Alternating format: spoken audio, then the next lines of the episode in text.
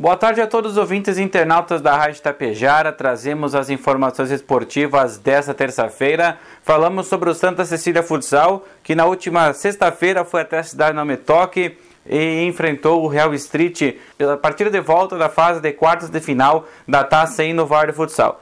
A equipe siciliense venceu por 6 a 4 o primeiro confronto em Ibiaçá, na outra semana ainda, e precisava de um empate para avançar às semifinais da competição. O time siciliense chegou a ter um placar elástico de 3 a 0. A equipe de Não Me Toque acabou empatando o confronto, mas ao final aí o Santos Cecília ainda conseguiu aplicar mais dois gols, vencendo pelo placar de 5 a 3. Destaque da partida foi o Ariel, que marcou três gols neste confronto. E o Santos Cecília avança então para a fase de semifinais da Taça Inovar. O próximo adversário será a Locomotiva Gaúcha de Serafina Correia. As duas equipes já se conhecem, portanto vai ser um confronto bem disputado, bem equilibrado. Ainda resta então a organização da competição, divulgar as datas das semifinais e horários. Então, com certeza a partida do Santa Cecília em casa com transmissão da Tapejara Esportiva. Falando em esporte, hoje à noite o Resenha Esportiva recebe o pessoal da Iscariote Team Martial Arts falando sobre história,